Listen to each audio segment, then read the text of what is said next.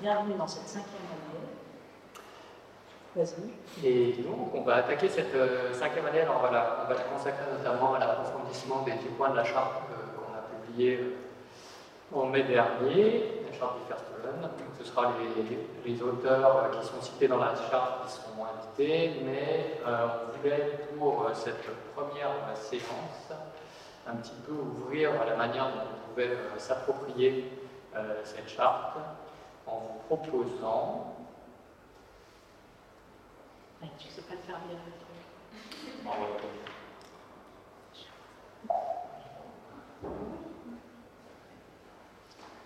En vous proposant un titre qui s'appelle Vers de nouveaux orients. Euh, donc euh, au sommaire, euh, c'est Cynthia qui va ouvrir la séance avec la question de l'Occident, de l'Orient et de l'Ouvert, de la Chambre de l'Imaginal. Et après, je prendrai le relais sur la manière dont on pourrait un petit peu modifier manière d'imaginer le monde, euh, sur euh, cette question quand même assez importante euh, de la des esthétiques industrielles, hein, de la manière dont on peut aussi réinventer. Quand on parle de design, on a forcément une, image assez particulière qui nous arrive à l'œil, et puis quelques exemples qu'on a appelés leur réinvention à notre chance, qui serait d'aller voir aux marges comment on peut s'inspirer d'autres manières de faire pour j'allais dire, continuer à donner de l'ampleur à, cette, euh, à cette charte et à ces différents points. Euh, et après, on pourra juste des prochains, des prochains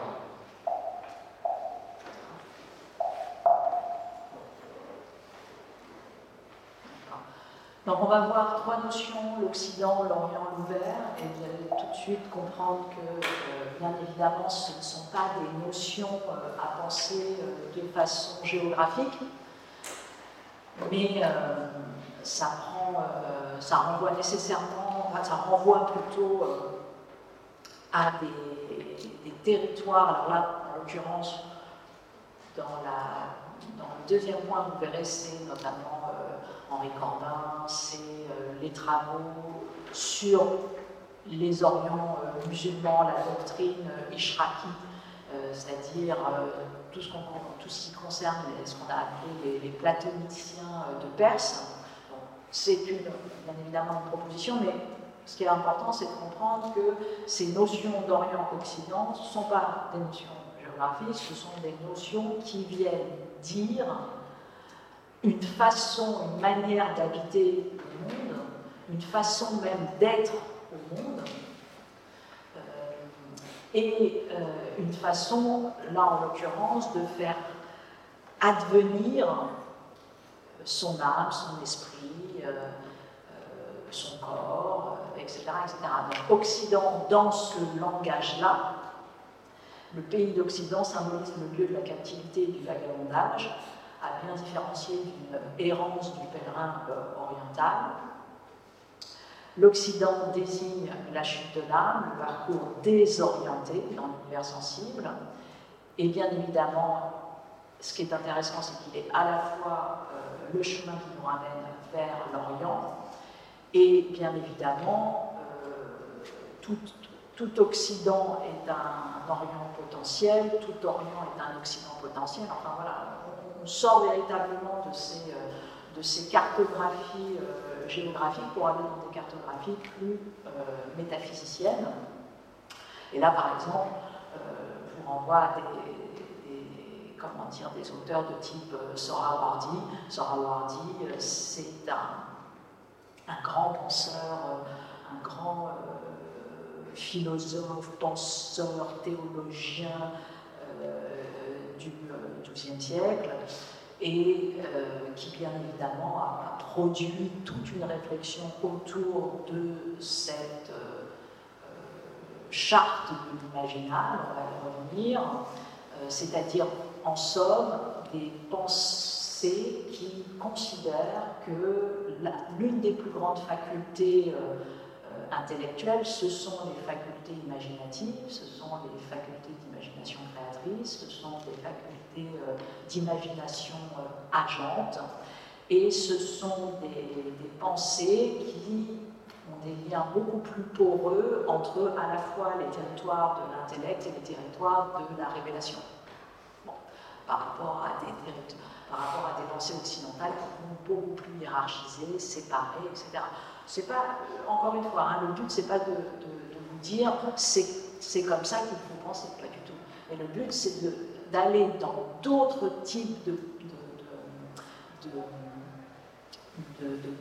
protocoles de véridiction et, et, des, manières, des chaînes, voilà c'est terme, des chaînes de pensée qui sont différentes et qui vont nous permettre de dire, mais tiens, le, le, allons voir qu'est-ce que ça veut dire dans ces, normativités qui sont différentes. Voilà. Donc les Orients, c'est cela, euh, une manière, encore une fois, de, venir à chaque fois déconstruire euh, ce que ce qui fait habitude, si j'ose dire, pour, pour nous. Donc, donc là, voilà, et euh, sur l'Orient, la définition euh, posée euh, sur l'Orient, fois, qui était le grand, grand travail de, Henri Corbin, vous le voyez, la connaissance orientale, bah, c'est comment, encore une fois, voilà, on tente d'être présent à quelque chose, une connaissance présentielle par rapport à une connaissance plus représentative, une connaissance qui parfois euh, passe par euh, la vision, euh, d'autres diraient l'hallucination, bon,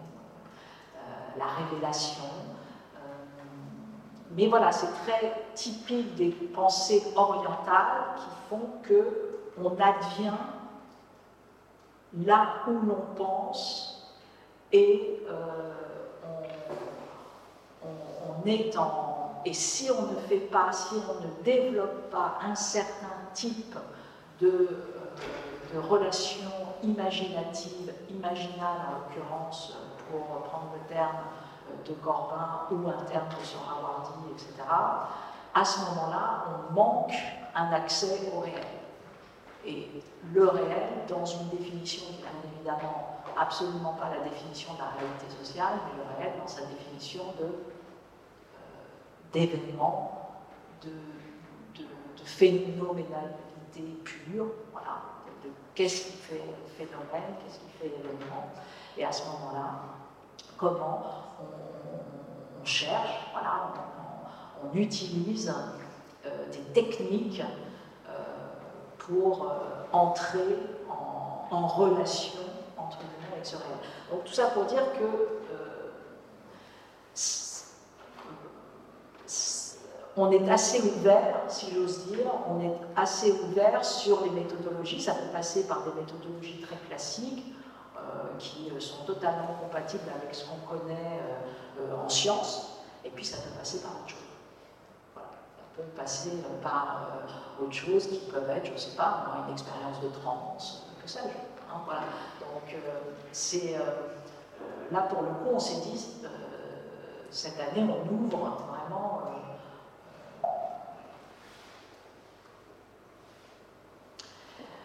Voilà. Donc, l'Orient, cette connaissance matutinale, se révélant après une catharsis de l'âme. D'autre part, il existe une hiérarchie de l'Orient. Lorsque l'âme se lève à son Orient par le fait de se révéler à soi-même, cela correspond à la révélation même du monde des âmes. Vous voyez, c'est un univers très, très très très différent de euh, bah, la, comment dire, la pensée des lumières de type kantien, euh, où là, on, une cosmologie euh, fondamentalement voilà, très, très peu occidentale, on va dire, où tout est poreux. et puis, encore une fois, l'Orient, ça peut être, ça peut être ouvert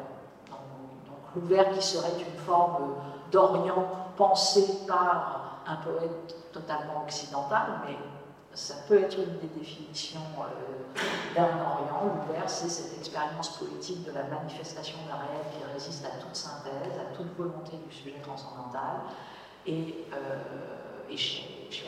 c'est notamment euh, symbolisé par l'animal, de tous ses yeux, la créature voit l'ouvert, hein, les égides de Duino et qui désigne un monde où l'ordre des formes n'a plus lieu d'exister, une sorte de monde à l'envers, au seul impératif de l'emphase fait sens. Donc, voilà, c'est comment on, essaye de, produire des, des, possibilités de rentrer en contact et avec soi et avec le monde qui ne passe pas par les chaînes traditionnelles normatives, pour dire. J'espère que c'est assez clair. Et, euh, et donc on utilise des notions qui sont assez travaillées dans les corpus de sciences humaines et sociales ou dans les corpus de littérature, parce que l'Orient, euh, dans le corpus littéraire, c'est sensiblement euh, aussi cela. Et donc, on va euh, chercher. voilà. Et je vous renvoie justement, puisque moi j'ai beaucoup travaillé sur ces notions-là, l'ouvert Vermilien témoigne de l'accueil infini de l'autre par l'un. Dans la métaphysique de l'imagination, c'est une expérience de l'effroi poétique, tout aussi distinct d'une ouverture délibérée de l'esprit, qui n'est pas sans rappeler l'effroi même du lumineux. Euh, qu'est-ce que ça veut dire tout cela? Bah,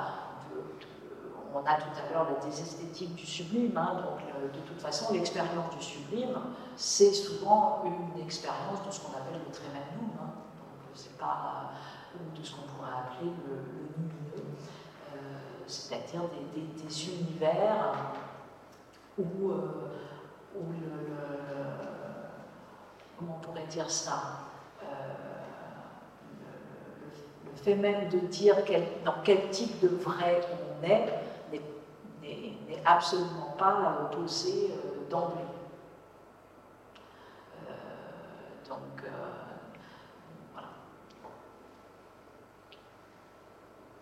Et alors, rapidement, je vous renvoie à une charte de, de, l'imaginal, euh, bien développée notamment dans corps spirituel et terre céleste d'Henri Corbin, qui euh, revient dans son prélude de la deuxième édition sur la nécessité de mettre à jour les références aux recherches poursuivies depuis lors concernant l'imagination. La tradition philosophique occidentale a souvent mis en accusation la faculté d'imagination en gros euh, l'imaginaire euh, ou l'imagination fait la folle. Là, à l'inverse, on est véritablement dans, une imagination euh, cognitive, agente, active, qui est au, cœur à la fois de la théorie de la conception, mais surtout, si vous voulez, du fait même de faire advenir un certain type de sujet, d'être. De, voilà la ligne de démarcation entre philosophie et poésie, entre monde réel et monde entre raison et imaginaire, était inamovible. L'édifice, l'architectonique de la pensée occidentale ne pouvant souffrir comme pierre angulaire celle des fous, hein, pour reprendre le mot de Paracels, et que cette imagination active dans l'homme, il faudrait dire l'imagination agente, et sa fonction noétique propre, c'est-à-dire qu'elle nous donne accès à une région et réalité de l'être qui sans elle nous reste fermée, interdite, c'est ce que la philosophie scientifique, rationnelle, raisonnable, pouvait envisager. Et il était entendu pour elle que l'imagination ne se crée que de l'imaginaire, c'est-à-dire de l'irréel, du mythique, du merveilleux, de la fiction. Voilà. en somme, on est. C'est quelque chose que maintenant on connaît euh, assez bien, mais on on n'avait jamais euh, fait euh, un rappel aussi précis, si j'ose dire, à, à Henri Corbin, et qui être totalement sollicité, un peu malgré lui, sur euh, une possibilité de faire euh, vivre ce, ce Ferstollen un peu différemment au travers d'une charte de l'imaginaire.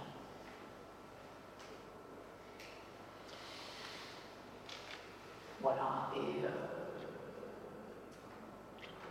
bah, c'est sensiblement la, même chose. il s'agit de défendre l'imagination comme une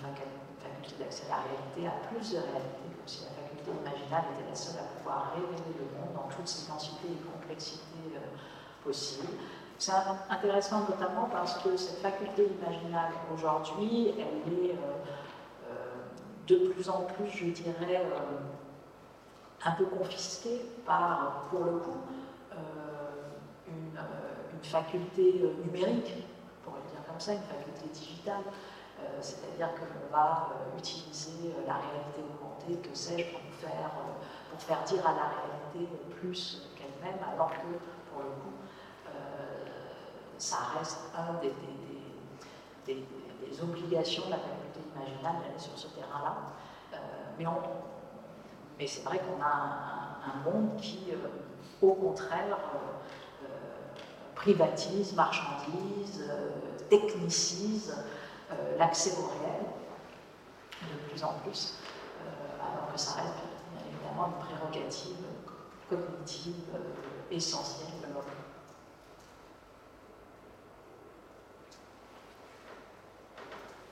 on s'est un peu posé la question de savoir justement si on n'avait pas des petites pistes pour voir comment modifier cet ordre acquis, des manières d'imaginer le monde. Alors on en a mis quelques-unes qui sont bien sûr, c'est pas exhaustif. Hein. Euh, Euh, la première, elle était quand même d'avoir toujours en tête dans les, projets qu'on pouvait faire et développer notre propension quand même très européenne pour les, idées idéales, euh, qui est quand même à la fois cet idéal qui est ce mot très européen, hein, qui, est vraiment loin d'être banal, euh, qui représente euh, la façon dont on peut représenter à la fois l'objectif et le séparer l'affectif, euh, voir ce qu'on appelle l'idée, de voir comment on pouvait avoir une sorte de fixation du désir au point de faire en sorte que cette idée devient une abstraction. Donc on est vraiment quelque chose qu'on projette en dehors de soi. on pense à part soi. Et forcément, ça nous met un peu en question sur euh, ce modèle de se séparer du monde sensible à ce point-là et euh, de, j'allais dire, de valoriser plutôt euh, ce qu'on peut appeler le, plan des idées. Donc finalement, ben, pourquoi nous, avec notre idée européenne, on a autant de mal à, à, subsister dans, le changement, c'est-à-dire à se dire qu'on veut absolument que les choses et notre détermination soient absolument intactes tout au long euh, des projets qu'on peut développer, tout au long euh, de ce qu'on essaye de faire. Et cette détermination intacte, on verra dans d'autres manières de faire, elle n'est pas du tout une chance, elle peut être au contraire un, frein. Donc on va essayer d'avancer comme ça pour voir, pour reprendre, bah, tous ces termes sont, bien sûr issus de, de, ce que raconte François Julien, mais pour reprendre comment on peut un peu s'aider à décoïncider avec nous-mêmes, c'est-à-dire à, sortir un petit peu de nos, de nos réflexes euh, idéaux euh, pour aller vers, vers d'autres choses. Donc là, on a, ça va faire quand même partie des deux auteurs qu'on va quand même appeler aussi, hein, que ce soit euh, Pierre Lévy ou un peu plus bas Anastasia Martin. Pierre Lévy, c'est important pour nous d'en parler puisqu'il vient de, prendre la, chaire de design ici, au CNAM, la chaire Jean Prouvé. et je vous invite à, regarder sa leçon inaugurale qui est en ligne, qui est vraiment très, très intéressante et qui a notamment travaillé bah, sur plusieurs choses, l'irrégularité, mais aussi sur l'instabilité durable. Euh, et cette instabilité durable, c'est quand même un des faits euh, à la fois notoires du temps dans lequel on s'inscrit, euh, mais aussi d'une forme de capacité quand même assez spontanée et, native du design à vivre avec cette instabilité durable et à faire en sorte que bah, cette action, elle permet à la fois le changement, elle l'inscrive quelque part, euh, mais elle maintienne quelque chose qui soit de l'ordre d'une cohérence dans la pratique, ce qui est quand même euh, assez clé, malgré les mouvements de l'instabilité. Euh, et cette cohérence, c'est celle qui permet l'apprentissage. On est vraiment dans une forme de, moteur qui permet de vivre et de pratiquer dans cette instabilité durable. c'est plutôt un espoir, une chance. Et puis la deuxième chose que, on a noté, là on en reviendra sur Stadia Martin, mais qui, euh, c'est intéressant d'avoir quand même en tête qu'on n'est pas dans le désespoir, hein, on est dans, l'espoir que aussi bah, la minimité de nos erreurs, c'est-à-dire que euh, peut-être que s'il y a des choses qui ne fonctionnent pas très bien dans la manière dont on peut pratiquer ou euh, dans la manière dont se, font les choses, bah, on sait aussi que les structures, la stabilisation d'une forme particulière, c'est jamais éternel et que ce soit biologiquement, politiquement, conceptuellement, on va toujours euh, être dans un moment où, ça va de toute façon avoir une dualité. on peut aussi compter sur le fait que, ça évolue en même temps qu'on le fasse le troisième point qui me semblait intéressant, c'était de voir comment on pouvait agrandir nos, parcelles de savoir en pratique, expérience, comme le, dit Donc, comment on peut faire pour aller un peu au-delà de nos centres de préoccupation? Comment on peut faire pour voir comment on peut décaler nos géographies, hein, nos géographies intimes, nos géographies réelles, voir comment on peut s'intéresser à ce qui se passe, à ce que sont nos propres frontières, nos propres frontières pas forcément celles des autres. Et puis, là encore, pour reprendre Martin, de se dire, bah, oui, on sait que de toute façon, notamment dans la pratique du design et dans son, dans son, expertise, on essaie toujours, euh, comme en anthropologie, de commencer au milieu des choses, euh, donc au milieu des choses d'un monde qui concède maintenant par nature indisponible. Donc euh, on sait que c'est la, méthode valable, on sait que c'est dans ce milieu, euh, qui n'est pas le centre, hein, qui, est, milieu, on essaye de comprendre comment se jouer les dynamiques, qui lie les gens, qui les sépare. Hein, c'est valable à la fois pour des, grands territoires ou des tout petits projets. Hein, c'est toujours aussi une chose qui nous intéresse, de comprendre les enjeux politiques et, euh, historiques qui peuvent se jouer, euh, de voir euh, comment on arrive sur ces terrains à habiter en commun ou pas, et comment tout ça donne la texture du monde dans lequel on, on essaie de, faire, en tout cas dans lequel on essaie d'acter quelque chose. Et puis aller à l'endroit de la rencontre, ça c'est aussi très important pour nous et c'est très important dans la charte, notamment avec le point sur le compagnonnage. Hein. Euh,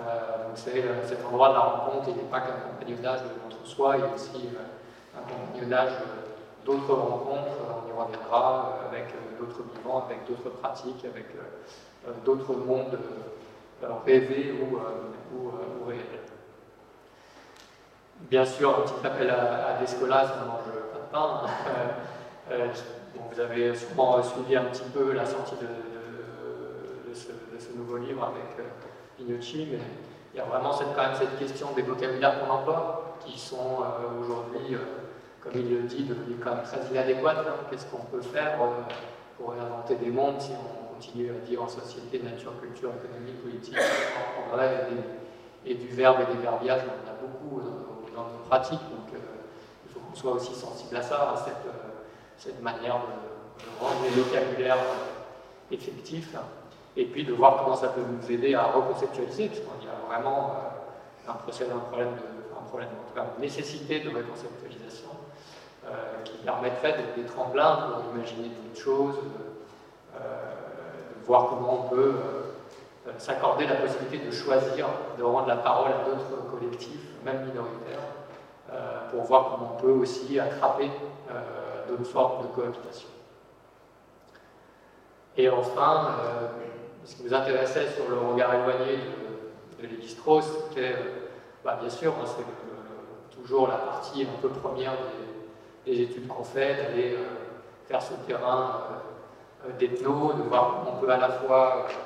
prendre du recul sur ce qui se passe, mais aussi prendre un peu de, voilà, de s'éloigner aussi un petit peu de notre propre pratique, de nos propres caricatures, de la manière de, voir les, sujets. Et ça, ce qui nous intéressait, c'est de mettre en avant bah, ce, que, sort aussi ce, euh, livre sur la question entre la contrainte et la liberté, parce qu'on est en, permanence sur ce qu'on essaye de redéfinir, bah, à la fois complètement plongé dans notre culture, euh, complètement contraint par nos limites euh, biologiques, par les limites terrestres, et en même temps avec cette, envie d'essayer de trouver cet espace de liberté pour agir euh, voilà, donc là, on met l'accent sur le fait que cette contrainte et cette liberté se supportent. Elles ne sont pas forcément antinomiques, ce n'est pas un combat, euh, mais qu'elles nous aident peut-être à, conforter euh, nos avancées et qu'il faut peut-être arriver à plus, plus s'appuyer dessus. Alors, on voulait quand même passer par cette question de l'esthétique. C'est presque un peu comme une parenthèse dans euh, ce développement parce que finalement ça, pose quand même cette question de façon assez forte. On, bute un peu hein, contre la, euh, commande qui peut être faite autour de la charte ou autour de projets qu'on peut, qu'on peut avoir, d'essayer de produire quelque chose qui est de l'ordre aussi de l'image, qui est de l'ordre aussi du sens. voilà, ces objets, ces protocoles, ces ateliers, ils représentent quelque chose, ils ont une forme. Et euh, cette forme, elle nous met parfois à défaut parce que la forme qui est attendue, c'est pas la forme qui est produite. La forme qui est produite, elle peut paraître pauvre par rapport à l'univers dans lequel on, se situe, donc euh, comment on peut réagir par rapport à ça? là, c'est ce petit détour, on le fait avec euh, un travail euh, qui a été fait par Fresson, qui est vraiment sur cette question finalement de du lien qu'il peut faire entre un espèce de biais qu'on pourrait avoir sur cet anthropocène qui est, qui est tout à fait majestueux dans la, manière dont on le raconte, qui a une force esthétique extrêmement importante, qui est pas vraiment conceptuelle, qui est scientifique, qui, aura, qui réactive des ressorts lui appelle les ressorts du sublime, et notamment s'appuyant sur Burke, qui est ce philosophe anglais, qui est très conservateur, qui a bien décrit la manière dont finalement ce sublime peut, en quoi il consiste, et on voit bien qu'effectivement il y a beaucoup de parallèles avec, avec ce qu'on vit actuellement autour de cette image qu'on a de l'Anthropocène. Donc la sensation de stupéfaction et de terreur, la grandeur, la grandeur, la dimension, euh, une espèce de cause du sublime, cette puissance qui semble vouloir nous avaler avec cette, euh, cet anthropocène, cet esthétisme de la gigatonne, de, la, croissance exponentielle, euh, et puis ce qu'il appelle le fait que dans le sublime, il y a toujours ce solide, cette masse, cette, espèce de, côté de volume qui est, hyper important. et puis le troisième point qui est la source du sublime, dans l'anthropocénique, bah, c'est le sublime de la violence au de la nature. Donc là, on a tout un imaginaire aussi qui vient. Euh, euh, d'ailleurs, euh, Burke a écrit son, ouvrage juste après le tremblement de terre de, Lisbonne. Donc il y a ce côté aussi complètement de se faire engloutir par les images des méga-feux, des intempéries, des inondations, des, des 30% complètement couverts d'eau, etc. Donc tout ça, finalement, apporte quand même une esthétique euh, et une esthétique qui est cette esthétique du sublime, euh, qui est aussi l'esthétique de l'hypercapitalisme, qui est aussi l'esthétique de l'hyperlibéralisme, qui est aussi l'esthétique qui est née euh, avec la mécanisation, qui est née avec, j'allais dire, pour remplacer l'esthétique de la beauté, qui était beaucoup plus liée au XVIIIe siècle. Donc ce sublime technologique qu'on voit euh, dans des représentations euh, très mécanisées, dans le fait de vouloir aller toujours plus haut, d'aller plus etc. Euh, et que Hilton voilà, ramène en fait de façon assez, assez à droite en disant la ce beau du, du 17-18e siècle, c'était l'harmonieux, c'était non productif, il y avait quelque chose qui était lié au doux, qui était une image qu'on pourrait dire très féminine, et puis ce sublime, il est dans le fort, il est dans le danger, il est dans la souffrance, il a une espèce de, de, majestueux masculin combatif, etc. Donc on voit bien qu'on est dans des, images qui se, euh, qui se percutent, qui sont extrêmement gênantes, et dont il faut arriver à, s'approprier autre chose, peut-être euh, n'a pas beaucoup de mal à se dire que la production des dernières décennies du design est plutôt du côté de la volonté de ce sublime, hein, du côté de la volonté de, ce, de clinquant, de, cette, de, ce propre sans irrégularité, de cette industrialisation euh, euh, qui, gagne euh, l'esthétique générale des objets, des lieux, etc. donc c'est, à notre avis, vraiment une question qu'on peut, poser. Si ça vous intéresse de creuser, vous, pouvez vous, référer à, ce qu'avait produit le, le Centre Pompidou sur, sur le sujet l'article assez intéressant, qui permettent de, creuser un peu cette question de, l'esthétique à ce moment-là. Parce que finalement, quand on parle de, ces esthétiques, euh, bah, on pourrait avoir plein d'autres euh, manières de les voir et de les penser, de les dénormaliser ou de les désinstituer. on pourrait parler d'esthétique du tragique, du beau, du pittoresque, de sentiments portés par ces esthétiques qui sont plus autour de l'harmonie, de la tristesse, de la douleur, de l'amour, que. Euh, et nourrir, comme dit Fressos, des esthétiques du soin, du petit, du local, euh, de l'ancien, de l'involution. Euh, donc des choses qui, ont, qui paraissent aujourd'hui, je pense, être à l'encontre de l'image qu'on peut avoir de ce que serait un bon design. donc là, on a mis quatre exemples qui viennent d'un peu des quatre coins du monde, hein, qui sont ces, formes d'esthétique différentes, qui, voilà, qui euh, qui prennent les détours pour ne pas être dans le sublime pour plein de raisons, qui sont des raisons locales, qui sont des raisons juridiques, qui sont des raisons euh, euh, d'utilisation de matériaux, qui sont des raisons d'usage, qui sont des raisons de série, qui sont des raisons de, production, etc. et qui donnent bah, aussi des nouveaux univers qu'il faut arriver à ne plus voir comme des, univers d'un peu de la pauvreté ou un peu de, des univers qui ne seraient pas arrivés au bout d'une forme de maturité de la conception. Là, je pense qu'il y a vraiment un effort à faire là-dessus qui est extrêmement important et qui est loin d'être fini aujourd'hui. C'est pour ça qu'on voulait un peu vous, en parler pour sensibiliser là-dessus toujours dans cette, euh, cette, réflexion, on a appelé ça la réinvention de chance. C'était plutôt de montrer bah, justement euh, dans d'autres marges, d'autres manières de penser ces, ces conceptions, qu'est-ce qu'on a aujourd'hui qui, pourrait nous inspirer, qui pourrait nous inspirer pour développer euh, ces points de la charte, qui pourrait nous inspirer pour développer d'autres choses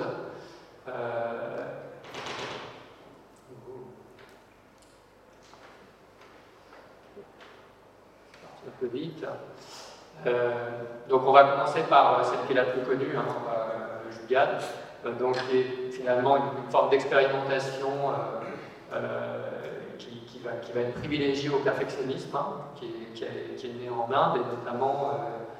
qui est née lors de la réalisation des parts de véhicules avec des moteurs qui étaient issus des pompes de régulation diesel. donc après, le châssis a été monté façon un peu erratique par rapport à ça, mais c'est devenu un vrai terme et c'est devenu un vrai, un, vrai type de véhicule. Euh, ce qui est assez intéressant, c'est que finalement, euh, on va se à la fois à notre propre notion de l'esthétique, mais on va se confronter aussi à une notion qui est aujourd'hui extrêmement internationalisée, qui va être euh, universelle, qui va être celle du défi juridique. C'est-à-dire que quand on commence à mettre des engins comme ça sur la route, bah, forcément, on va être dans un combat de juridiction, euh, notamment par rapport aux normes internationales de la mobilité dans ce cas-là. Euh, et c'est intéressant parce que sur ce projet particulièrement, qui ne date pas d'hier, il y a eu tout un tas de débats, euh, notamment dans le PNLab, qui a fait annuler le fait de pouvoir avoir ce type de véhicule sur la route, mais il y a eu un, une telle levée de bouclier à la fois de l'opposition et à la fois des usagers qu'ils sont revenus en arrière en essayant de trouver des failles dans les juridictions qui permettraient d'accepter cas de tolérer euh, ce type de, pratique. On va voir que la question du droit, euh, dans ces nouvelles pratiques, elle est vraiment fondamentale et que les interstices euh, ne sont aujourd'hui pas trouvés, c'est-à-dire que ça, il y a plein d'exemples que je, vais vous montrer où finalement bah, c'est fait un peu dans la dénormalisation, c'est fait un petit peu comme si c'était fait par ceux qui n'ont pas le droit, justement, qui n'ont pas l'accès, qui n'ont pas le droit. Euh, je trouve que c'est une, définition assez, assez intéressante. Donc, quand on parle de a notre navire à national euh, qu'il faut, aller, euh, qu'il faut aller appeler et qu'on peut, qu'on peut suivre, qui, continue de travailler là-dessus et qui est vraiment intéressante. il y a quand même des petites critiques qui ont été faites, hein, notamment sur la question du lien entre frugal et équitable, qui n'est pas toujours prouvé. Hein, notamment, il y a un chercheur qui s'appelle euh, qui a, vraiment parlé de, cette question de l'encapacitation de cette technologie, c'est-à-dire qu'est-ce qu'elle était juste euh, euh, le fait de, voilà, de, dépasser, d'encadrer, d'être encadré par des normes, ou est-ce qu'on arrivait à faire en sorte que c'était aussi une encapacitation un peu plus large pour une, société de partir vers cette, ce jugade. Et puis, euh, Nadiraju, lui, ben, pour l'instant, prend beaucoup aussi un intérêt qui rejoint un petit peu euh, le regard éloigné qu'aura euh, Anastasia Martin là-dessus, c'est de dire bah, en fait on a un peu un âge de convergence, c'est-à-dire qu'on se rend compte que dans d'autres territoires euh, sont en train d'arriver ou en tout cas des situations dans lesquelles nous on arrive avec nos manières occidentales et on pensait peut-être être à l'abri en tout cas de, ces nouvelles manières de faire, mais finalement bah, on se retrouve avec des questions tout aussi aigus de pollution, d'inégalité, de maladies, euh, de ressources naturelles très limitées. Euh, donc forcément, les croisements et cette convergence va peut-être arriver euh, plus vite que. Je trouve aussi intéressant aussi de, parler de, cette question du techno-vernacular creativity qui a été développée pour Netflix Gaskins et qui au départ était dans un laboratoire qui parlait plutôt d'intelligence artificielle, de mathématiques, euh, d'informatique, etc. Et dans lequel elle a souhaité pour des ateliers euh, rajouter la question de l'art euh, et de la manière dont finalement on pouvait intégrer aussi les notions de connaissances vernaculaires, de pratiques locales dans ces pratiques hyper technologiques. donc finalement, ça se définit par trois points, hein, la réappropriation, c'est-à-dire qu'on va avoir un processus culturel qu'on va remettre qu'on va réintégrer, qu'on va récupérer euh, et qu'on va venir insérer dans une culture dominante de la conception euh, et de l'environnement. Donc c'est un premier point intéressant qui, est quand même repris dans pas mal d'exemples aussi euh, qu'on a ici. L'improvisation, l'improvisation qui est vraiment très très mal gérée par notre idée européenne de l'idéal. Euh, qui est euh, bien géré par euh, les designers, mais qui s'en mordent souvent les doigts parce que finalement l'improvisation demande parfois d'être après un petit peu, j'allais dire, rétro-conçu pour rassurer les commanditaires avec les discours. Et puis le bricolage, le bricolage qui peut faire référence à beaucoup de choses, hein, le Lab, euh, a beaucoup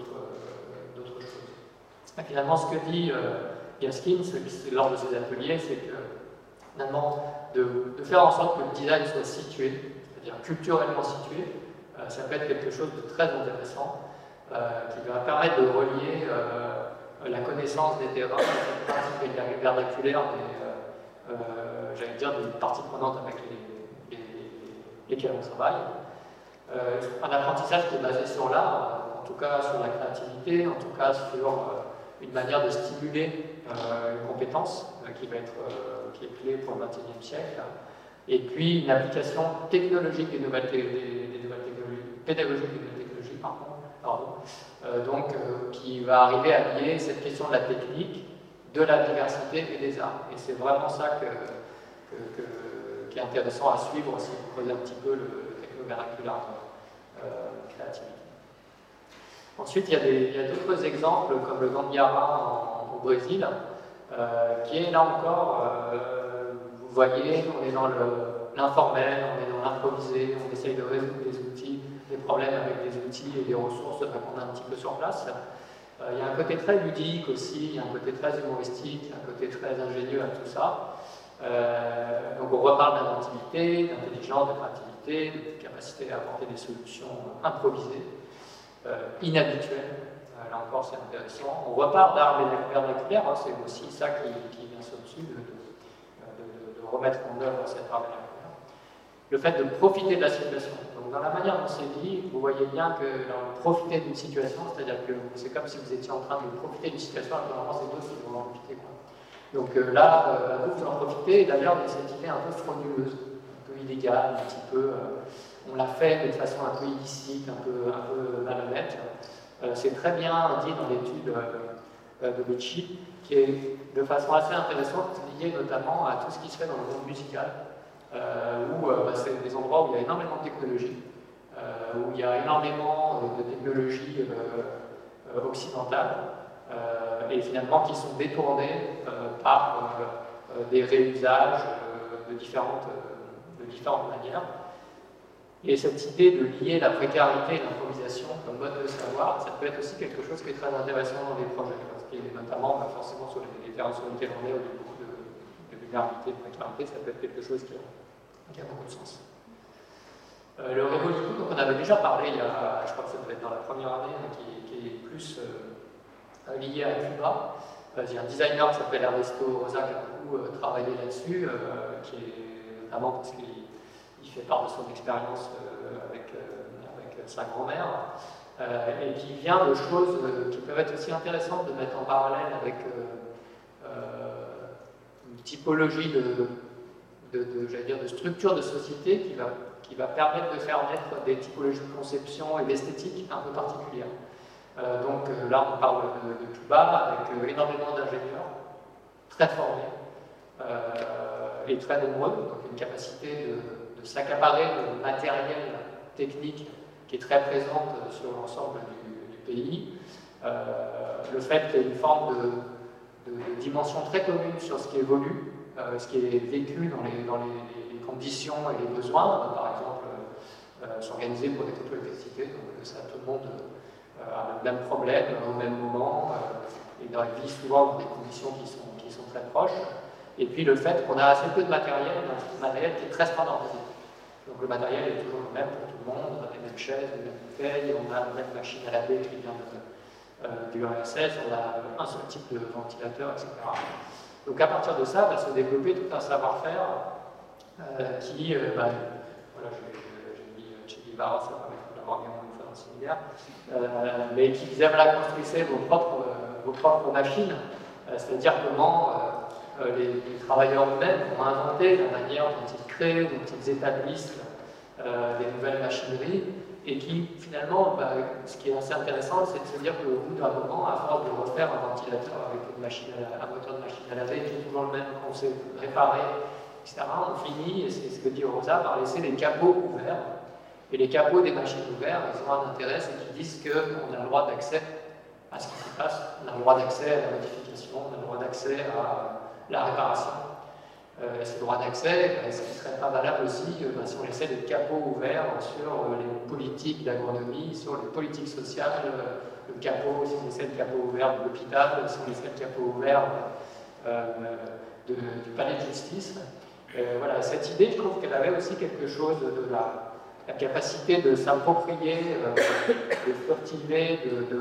de, rentrer dans ces capots ouverts et de, questionner la manière dont nous aussi on pourrait à notre manière manière, à notre façon, à arriver à, ouvrir ces diapos d'une part et à les laisser ouverts d'autre part. Un petit détour qui est plus un détour euh, pour euh, revenir à Julien sur euh, quand même une manière aussi de penser la, problématique des idées, de la construction des, modèles. alors là, plutôt issu de la pensée chinoise, hein, mais de se dire finalement, on est dans des conditionnements et on ne cherche pas forcément à être dans un moyen, on ne cherche pas forcément la fin, on ne cherche pas forcément à être dans un, objectif qui, doit absolument aboutir. Euh, on, est dans, on accepte d'être dans des modes de transformation qui ne sont pas forcément directement des modes d'action. Euh, on accepte d'être dans des modes de manipulation, de furtivité, de, circulation, qui ne sont pas forcément ceux directement de la persuasion. Euh, donc c'est ce que Julien raconte assez bien en disant ben, on est on est dans la construction de ces transformations silencieuses euh, Est-ce qu'on est capable de, sortir du côté très direct, d'être dans quelque chose de plus indirect, de plus discret? euh, Est-ce qu'on peut prendre appui sur le potentiel de la situation, pas forcément essayer euh, d'agir dessus de façon un peu forcée avec, notre arrivée et nos, pieds de biche et sortir un peu de ces conceptions très spectaculaires? On peut dire quand même pour l'instant la manière dont on pratique, elle est, euh, l'extérieur, on peut dire que c'est très spectaculaire, c'est très méthodologique, c'est très organisé. Est-ce qu'on n'a pas aussi quelque chose qu'on peut euh, essayer d'inventer avec, euh, avec ce mode de discrétion qui, nous parle forcément par rapport à notre question de la, furtivité. Est-ce qu'on peut aussi, alors ça, ça vient, on repart aux États-Unis, hein, ça vient plutôt du MIT, mais je trouvais ça intéressant d'en parler, hein, parce que, que la fille des va appeler les U-designer, mais que Otto Scharmer avait essayé de développer comme étant euh, cette, euh, un peu cette méthode du U, euh, qui était de dire comment, finalement, si on veut changer le monde extérieur, on peut le faire sans d'abord passer par une modification assez importante de notre monde intérieur. Donc c'est pour ça que c'est un U comme ça. Hein. Donc on descend dans la première jambe du U, hein, en se disant finalement comment on s'adapte, l'attitude qu'on voudrait avoir face au projet notre attitude, elle est sur le prendre soin, très clairement. Euh, qu'est-ce qu'on peut agrandir de notre perception des mondes dans lesquels on est? euh, Comment on peut euh, mieux voir, sentir, être présent à, aiguiser notre perspicacité cognitive aussi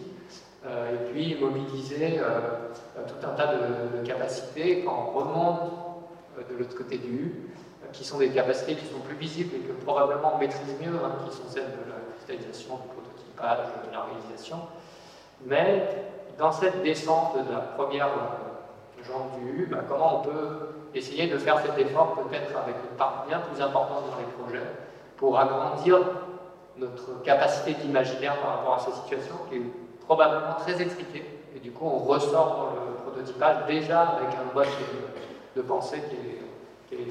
alors ça fait référence, euh, il y aura un très beau texte d'Alain Findeli euh, dans le, prochain ouvrage qu'on publiera au CLIF euh, en 2023, et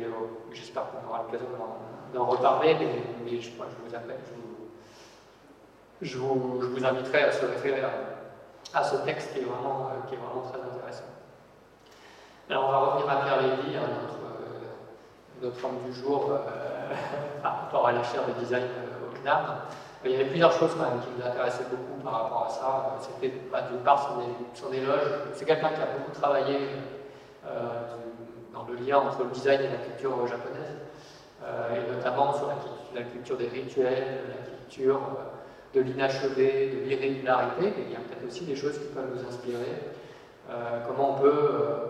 justement préférer ces formes irrégulières aux formes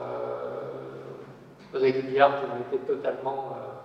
acquise par le monde industriel. Hein, le monde euh, de l'injection soufflage euh, n'est pas un monde de l'irrégularité, c'est clair. Euh, et puis, du coup, bah, refuser ce régulier qui est, façon très très anthropocentrique. Donc il y, a, deux termes qui sont utilisés, il y a l'incité et l'irrégularité. Donc l'incité, c'est à voir comment on peut essayer de se défaire de l'interaction machine, c'est-à-dire essayer de voir comment on peut considérer que dans ce qu'on produit, on n'est pas que entre nous et ce qui va être produit entre nous et la machine. On est dans un milieu, on est dans un monde vécu, euh, et que finalement on essaye d'avoir euh, une interaction avec ce monde vécu dont la machine fait partie dont nous faisons partie, mais qu'on pourrait essayer d'agrandir euh, avec ce monde vécu dans lequel on peut faire rentrer la question du temps, dans lequel on peut faire rentrer tout un tas de choses qui sont voilà, une intégration plus harmonieuse peut-être et puis l'irrégularité, euh, sur laquelle on va, on, va, revenir juste après, euh, mais c'est cette euh, qui est très issue de la philosophie japonaise, la, beauté émerge de l'irrégularité lorsque l'imperfection s'identifie à la perfection et qu'il demeure quelque chose d'inexpliqué. Je pense que cette, cette, capacité à accepter l'inexpliqué, cet amour de l'irrégulier est le signe d'une quête fondamentale de liberté, c'est-à-dire qu'on est prêt justement dans cet inexpliqué à aller trouver des interstices, et c'est vraiment les interstices pour lesquels nous on a envie de furtiver, dans lesquels on veut aller créer cette furtivité, euh, et qu'il faut arriver à, à, capter aussi. Et cette irrégularité vient notamment de la possibilité qu'on pourrait avoir, qui me semble aussi très importante dans les sujets sur lesquels on travaille, euh, d'accepter euh, d'affaiblir notre pouvoir individuel. Euh, au profit de ce qui est appelé au Japon un pouvoir de l'au-delà. L'exemple que j'aime bien, c'est l'exemple de ce céramiste qui s'appelle Shoji, que, cite beaucoup bien lui, et donc il y avait un four qui était énorme, on pouvait mettre des milliers et des milliers de pièces. Et il raconte toujours que finalement, bah, il pouvait avoir un four beaucoup plus petit dans lequel il aurait peut-être mis 500 pièces qu'il aurait totalement maîtrisées, mais que finalement, s'il faisait ça sur des milliers de pièces, c'était pour laisser la chance à l'irrégularité d'arriver, et du coup laisser cet interstice euh, naître et permettre que d'autres esthétiques que celles qu'il aurait voulu maîtriser euh, puissent arriver, et c'est ce qu'il appelle le pouvoir euh, au-delà. Ça, ça me semble assez intéressant. Alors, il y a Minagawa qui est plutôt dans le domaine de la, broderie industrielle, qui fait aussi cet exercice en c'est ce que raconte euh, Pierre Lévy, en, notamment acceptant que euh, en faisant des broderies euh, un peu toujours au même endroit, on va créer une espèce de croûte de broderie qui va devenir très dure et qui va finalement tordre les aiguilles. Et en tordant les aiguilles, on va créer une irrégularité qui n'aura pas été voulue par le programme qui gère la machine pour broder. Donc voilà, c'est ces idées-là qui nous semblent intéressantes pour accéder à ces petits au-delà, à ces petites euh, failles dans lesquelles que les failles finalement, soit on les trouve et on s'y insère, soit on peut aussi se dire que peut-être on pourra les concevoir. Euh, donc c'est peut-être cette question qu'on avait envie de vous poser avec, euh, avec cet exemple-là. et puis pour finir là-dessus, bah, il y a deux choses qui arrivent hein, avec, avec cette question de l'irrégularité, etc. C'est la question de la, la quotidianisation dont parle Bégou, c'est finalement comment, comment ce processus d'aménagement matériel du monde incertain, euh, en milieu de vie fréquentable, comment ça se passe, comment cette quotidianisation, elle arrive par euh, un dépassement finalement du quotidien dans lequel on est, on a toujours un petit peu du mal à, attraper, ou ce que Pérec appelle l'endotique, euh, qui est ben, en référent, en symétrie, ou je ne sais pas comment, par rapport à l'exotique, c'est-à-dire est-ce qu'on est capable de voir l'endotique qui est en nous, est-ce qu'on est capable de, euh, voir comment on pourrait parler de nous avec, euh, un monde de distance qui serait plus fort, qui nous permettrait d'imaginer des choses plus fines, plus, intéressantes que de juste répondre et au quotidien et à nos propres connaissances de, nos propres, de notre propre monde tel. Revenir, parce qu'on y, était, était venu déjà lors de la, publication des âmes sauvages, ça fait déjà 5 ans, je pense que c'était au tout début du séminaire, et là maintenant est sorti euh, à l'est des rêves d'Anastasia Martin, donc, euh, qui a traversé le détroit en face des âmes sauvages, on va dire, pour aller au Kamchatka. Et ce qui est très intéressant dans sa démarche, je vous invite vraiment à lire ce livre, c'est la manière dont elle a, elle a, essayé de choisir euh, un terrain dans lequel finalement ce qu'on pourrait dire qui nous pend au nez, on va dire, c'est-à-dire une, une société qui euh, vraisemblablement s'effondre en 1989 euh, et qui est cette société de l'URSS, euh, dans lesquelles vivent ces événements qui, sont adaptés à cette société, c'est-à-dire qu'ils font notamment les, les, rênes ne leur appartiennent plus, mais appartiennent aux grands propriétaires. Il y a des pharmacies dans lesquelles on peut à la fois trouver des médicaments, mais aussi avoir des emplois. Euh, il y a tout un tas de choses qui sont arrivées comme voilà, un, début euh, assez structuré euh, dans ces villages-là. Et puis à un moment, en 89 arrive et tout s'effondre, il n'y a plus rien dans la pharmacie, les, les propriétaires de Rennes deviennent des exploitants, etc. Et puis certaines familles décident de retourner dans la forêt. Alors pas du tout avec une ambition de retrouver une forme de survivalisme à l'ancienne, mais simplement de se dire en fait il va falloir survivre. Et qu'est-ce qui se passe finalement dans ce mouvement-là? Et c'est ce que décrit très bien euh, l'auteur dans ce, livre-là. Euh, et ben, la première des choses, c'est d'accepter qu'il ne faut jamais clore le sens de ce qu'on donne au monde dans lequel on vit. Euh, et finalement d'accepter que finalement c'est sur ces terrains un peu d'effondrement que peut-être que les questions sont les mieux posées. Et que ce n'est pas nous qui allons bien les poser, c'est les, les personnes les gens qui sont en train de, les vivre. Et une des choses qui arrive, qui est assez intéressante, c'est que finalement, en retournant en forêt, ben, bien sûr, il y a des savoirs qui vont non pas renaître, mais redevenir réels.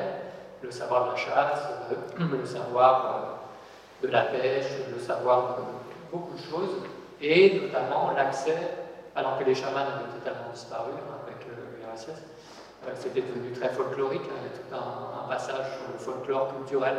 euh, des événements qui s'adaptent aux, besoins culturels occidentaux. Donc, euh, par exemple, ben, on va faire jouer des pièces chamaniques dans des salles avec, comme ici, des estrades, un public. Donc ça n'a plus aucun sens, mais ça continue de vivre.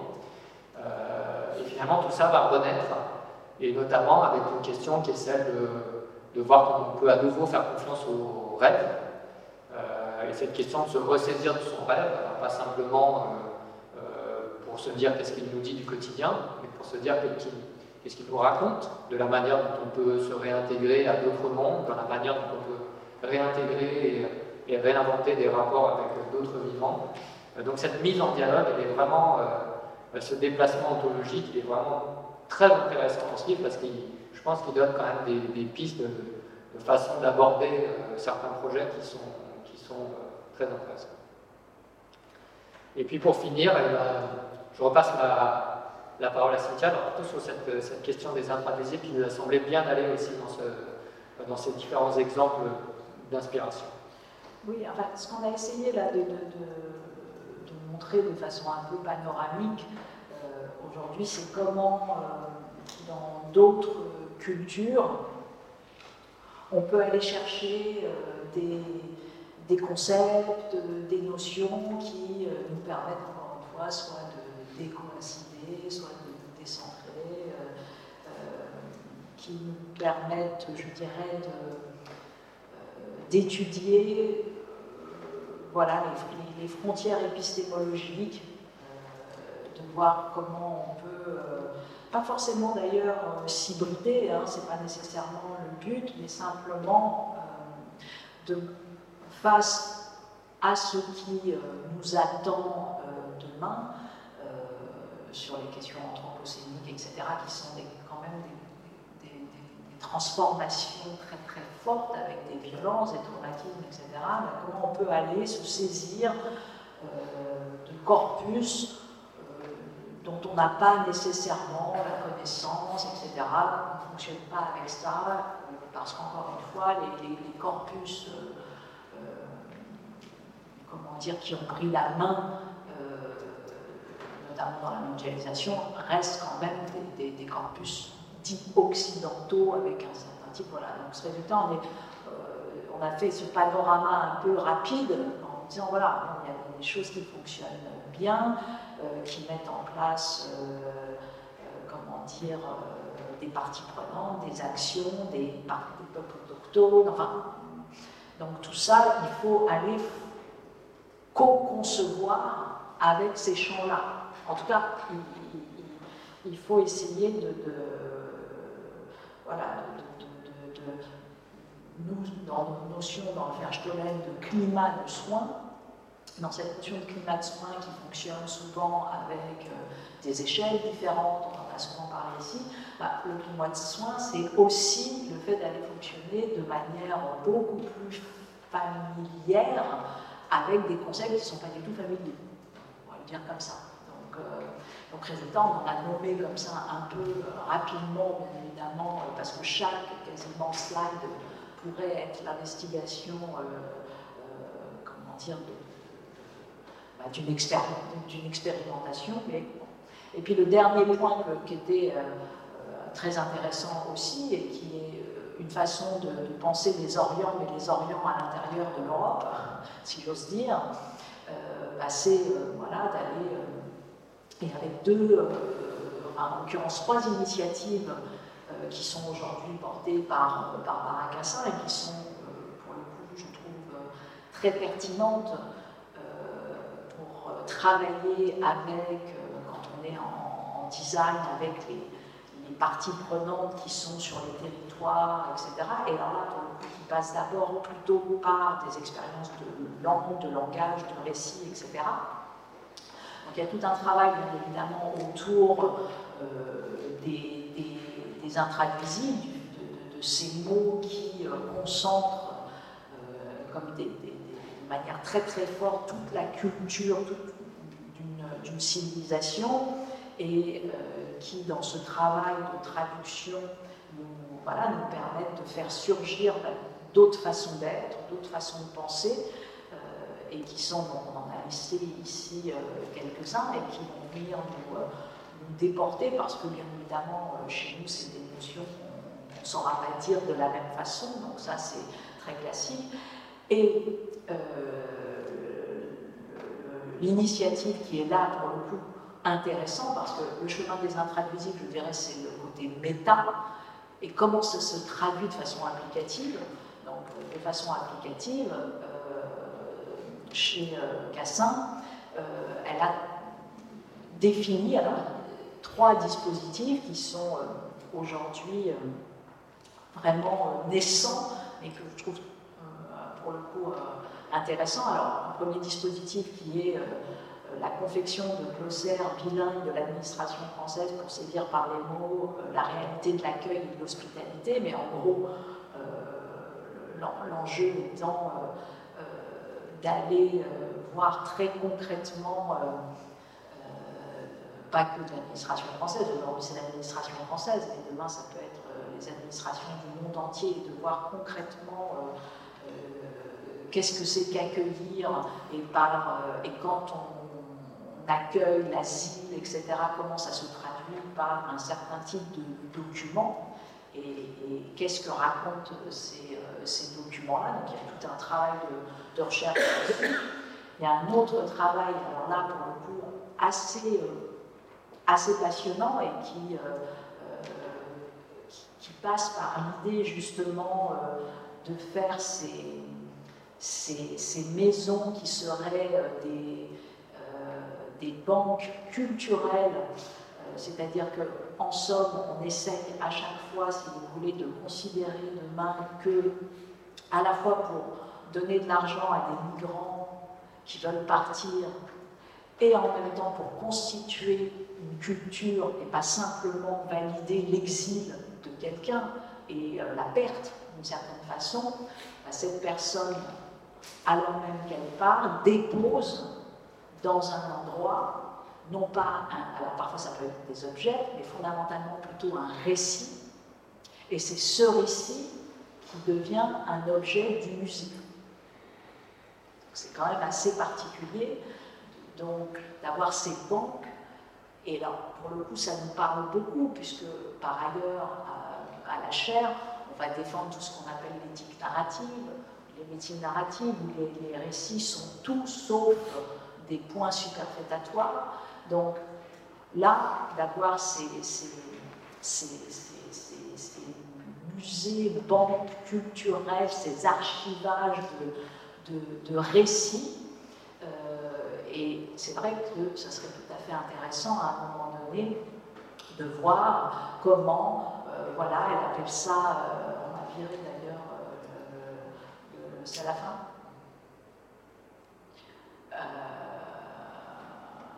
voilà, les, maisons, les maisons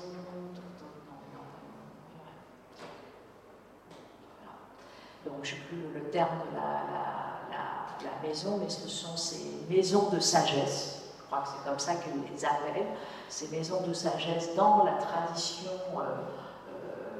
qui a commencé euh, de la maison de sagesse de Bagdad à la maison de sagesse de Samarkand et qui aujourd'hui n'existe plus. Et il y a eu cette grande tradition comme ça des maisons de sagesse qui étaient des maisons dédiées à la traduction, aux études, etc. Bah, Cassin dit il faut reprendre cette grande tradition des maisons de sagesse, sauf qu'il faut les penser avec les, difficultés et les enjeux d'aujourd'hui, et notamment les enjeux d'aujourd'hui, c'est les grandes migrations de déplacés, d'exil, de migrants, etc. Et bien évidemment, on sait quelle est la puissance de violence qui s'abat sur cette réalité de la migration de demain, même si. Euh, et en même temps, comment au contraire on en fait un objet réel de culture euh, de, valorisation, euh, comment grâce à ces récits demain on va pouvoir éventuellement concevoir euh, bah, des nouveaux usages, nouveaux lieux, etc., etc. Et puis elle a une troisième, un troisième dispositif qui est celui déjà bien enclenché, qui est cette rédaction d'un dictionnaire des intracuisibles des trois monothéismes, qui n'est pas d'ailleurs sans rappeler celui qui avait été réalisé à destination des langues européennes. Donc, voilà quelqu'un qui travaille avec euh, le langage comme un designer travaillerait avec des objets, c'est-à-dire qui vraiment euh, démontrer la, force, euh, comment dire, qui se loge dans les langages pour habiter le monde bah, de façon très très factuelle, puisque, encore une fois, dans des lieux, on va accueillir des récits, les collecter et bien évidemment créer un musée avec, euh, avec ces récits, ces connaissances-là, et puis permettre euh, aussi aux individus, de, malgré tout, de, de vivre, euh, parce qu'il y a ces enjeux microcrédits derrière. vous voyez, c'est vraiment des, des opérations qui me semblent être des réinventions demain de ce que peut être un, lieu de culture, euh, un, lieu, euh, pas qu'un lieu de culture, mais un lieu au sens d'habiter différemment euh, le, monde, tout simplement. Et donc, c'est encore une fois, voilà, dans cet héritage de, de, de Bandung, ne pas être un universel de surplomb. Voilà, donc c'est euh, ces banques, ces musées, hein, vous voyez comment les notions de banque et de musée euh, s'hybrident comment celles de patrimoine et de développement s'hybrident également. Vous voyez, quant au principe des banques culturelles, culturelles, il est assez simple. Tout habitant qui dépose un objet avec son histoire dans le musée du village reçoit en contrepartie un prêt d'argent afin d'entreprendre une activité génératrice de revenus. C'est vraiment des,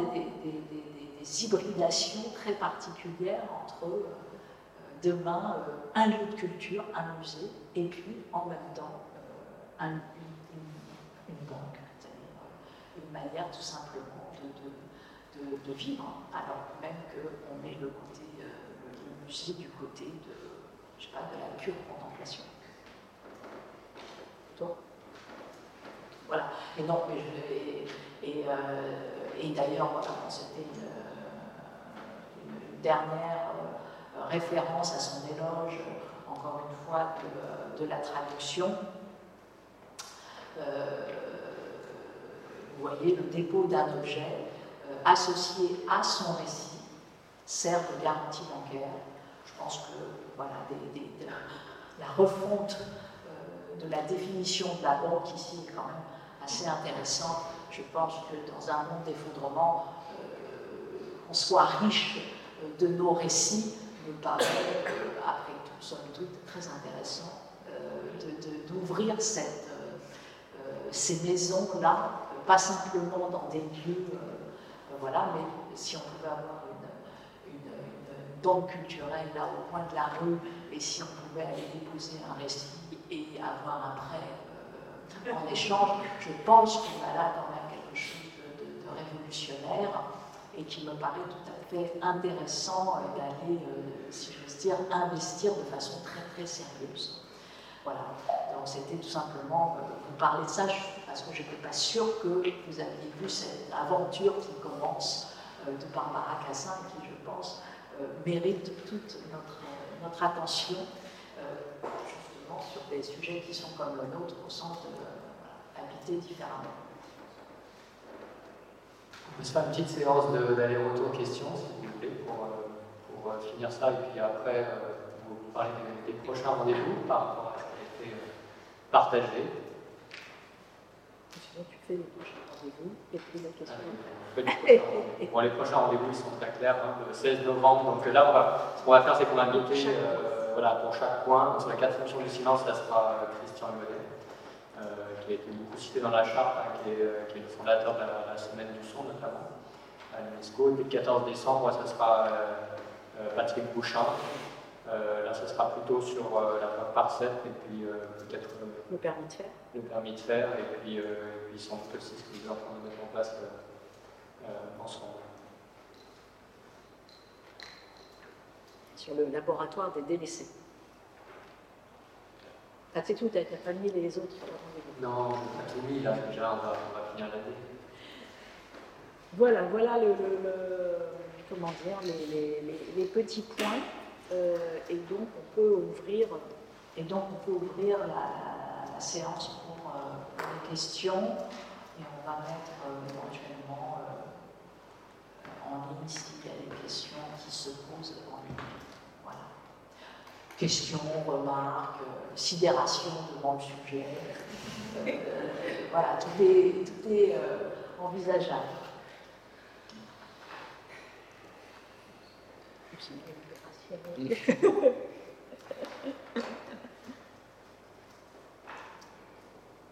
Alors.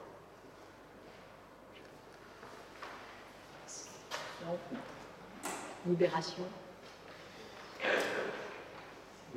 et libération. En même temps, c'est assez logique, hein, parce que c'est je pense quand même que c'est un, voilà, c'est des champs qui euh, peuvent sembler euh, un peu abstraits dans un premier temps, euh, mais qui en même temps sont, pour le coup, abstraits. Hein, notre volonté, c'était de chercher un peu des collectifs non occidentaux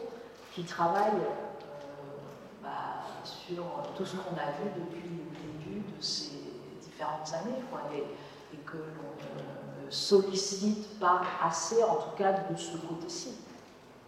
Donc, au résultat, on s'est obligé un petit peu à en lister comme ça rapidement euh, certains, mais, euh, surtout demain à essayer de, voir comment on va pouvoir euh, faire coloniser avec eux. En bon français.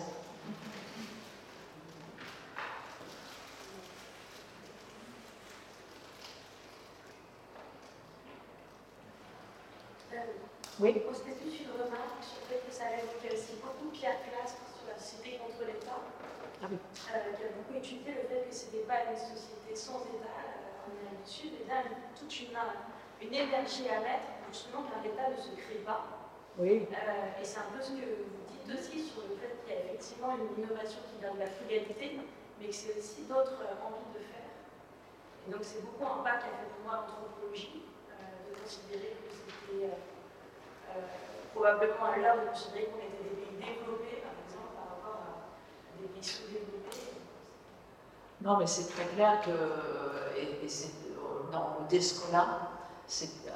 voilà ce qu'on appelle l'illusion, euh, enfin ce qu'il appelle l'anthropologie, euh, l'illusion évolutionniste de l'anthropologie avec cette idée effectivement longtemps posée qu'il y avait une hiérarchisation des sociétés avec des formes qui, de sociétés allant vers l'État-nation qui seraient nécessairement plus évolué et parachevant. Euh, voilà. Bon, de la même façon qu'on a eu ça euh, dans la, dans la linéarité de l'histoire, euh, on, a, bon, on est en train de revenir grandement sur ces points-là. ça nous renvoie, alors on parlait de Pierre Place, mais on peut aussi parler de Scott sur les notions de, de, de Zomia, de Domus, etc. Ça y est, on va rentrer là au XXIe siècle, dans l'air de rien, dans un monde qui va beaucoup euh, repenser tout ce grand euh, patrimoine des humanités, mais pour le coup avec des hiérarchies qui ne sont pas du tout, je pense, au, même endroit. Et, c'est ça qui va être malgré tout euh, précieux et qui fait que le design est une espèce de, cadre épistémo un peu différent, puisque bah, on va pouvoir croiser des concepts qui, pour le coup, normalement étaient dans des cadres normatifs, euh, le moderne, l'ancien, l'archaïque, et, puis tout d'un coup, tout ce petit monde-là, à un moment donné, va pouvoir faire éventuellement un climat de soins, et, c'est ça qui est en train un petit peu de se jouer. Alors pour l'instant, comme ça, de façon un peu euh, sur les côtés, mais à un moment donné, ça va être rattrapé par... Euh, une entreprise, par une université entière, que sais-je, enfin voilà. Et, ça, pour le coup, c'est plutôt réjouissant parce que ça, réinvente un petit peu ce que j'ai dit tout à l'heure sur les frontières épistémaux. Voilà. Donc, Pierre Classe, fait, est une, ou Scott ou d'autres dire, des, références euh, judicieuses. Oui. Euh, euh, alors déjà, je, pense que l'homosidération, euh, il, en fait partie. De toute façon, je, pense qu'on est sidéré maintenant tous les jours, sidéré par, par, par, ce qu'on voit. Donc, de l'autre côté, ce, je me dis comment on fait parce que quand, même, pour faire des, transformations, même si on reprend les transformations silencieuses, il me semble qu'il y a quelque chose de... Soit il faut du temps, soit il faut de la durée, soit peut-être un autre concept, je ne sais pas lequel, mais il y a quelque chose à voir. Alors dans une situation où on a l'impression qu'on est, euh, peut-être coincé par, ça, coincé par euh, cette notion, euh, s'il y a une notion d'apprentissage ou de temps, de temps à avoir pour réaliser quelque chose, on sait que d'un seul coup, on risque d'avoir un sauton qui se rétrécit constamment, c'est-à-dire euh, pour faire. et, d'avoir des urgences dans, tous les sens. Bah, voilà, c'est simplement ça, c'est qu'est-ce qu'on fait avec ça Et je ne peux pas m'empêcher de penser, euh, indépendamment de ça, à ce qui, à ce qui se passe euh, dans, la technologie, dans la guerre entre ce qui se passe en Ukraine et en Russie le bricolage, je ne sais pas comment ça va être réalisé. D'un côté, on demande de la haute technologie, euh, euh, ça D'un autre côté, les gens, euh, apparemment en Russie, manquent de tout pour, réparer n'importe quoi. Donc peut-être qu'ils vont avoir un esprit de bricolage extraordinaire. Je, ne sais pas. Mais voilà, c'est. À, part la sidération, voilà, oui, j'ai envie de dire, oui, c'est la sidération. Je pense qu'il y a deux points qui me semblent importants. C'est que la notion du temps est absolument clé, mais qu'elle euh, est aussi celle de elle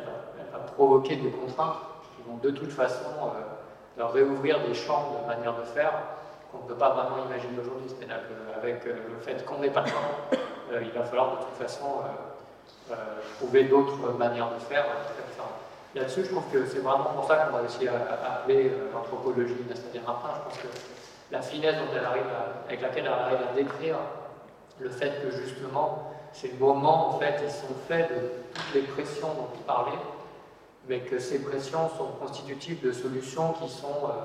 comme le disait Cynthia, une espèce de, de mélange, de puzzle, de plein de choses issues de la tradition, issues de bricolage, issues de,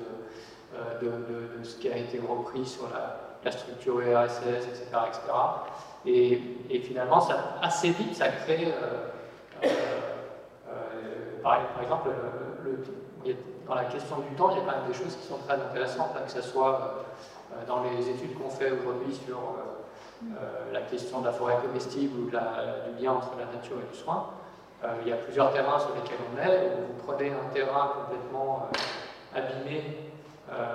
agricole, bah, assez vite, en fait, 5, 6, 7 ans, en 7 ans, vous changez complètement la nature du terrain. Donc le temps, en fait, il est, il est, quand même à la fois contrainte, mais il peut être aussi un allié si le travail est fait. Parce que cette question du temps et de l'échelle, je pense que la deuxième question, aujourd'hui on a l'habitude que dans le déploiement, que soit l'échelle, euh, la mise à l'échelle soit forcément du déploiement opérationnel qui nous donne l'impression de gagner du temps. C'est-à-dire une fois qu'on a fait le modèle, le fait de déployer une très échelle, on gagne ce temps-là parce qu'on n'a pas à refaire le modèle à chaque fois. Et ça, je pense que cet apprentissage qu'on a là, dans ces exemples-là, montre qu'il n'y aura pas de modèle à, échelle universelle. Il y aura au contraire ces, capacités de faire, ces petites interactions, etc., qui vont aller plus vite que ce, probablement que ce, déploiement à grande échelle qui finalement prend beaucoup de temps. La programmation, euh, tout ce qu'on connaît euh, de façon très particulière dans plein d'univers, euh, c'est des, temps qui sont déjà écrits dans le projet, alors qu'en fait, parfois, on n'a même plus le temps de ça.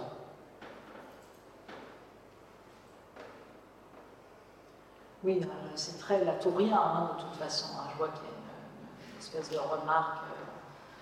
euh, en, ligne sur ces questions, euh, sur cette question-là. Donc oui, ça, fait largement écho. donc vous avez repéré l'hommage.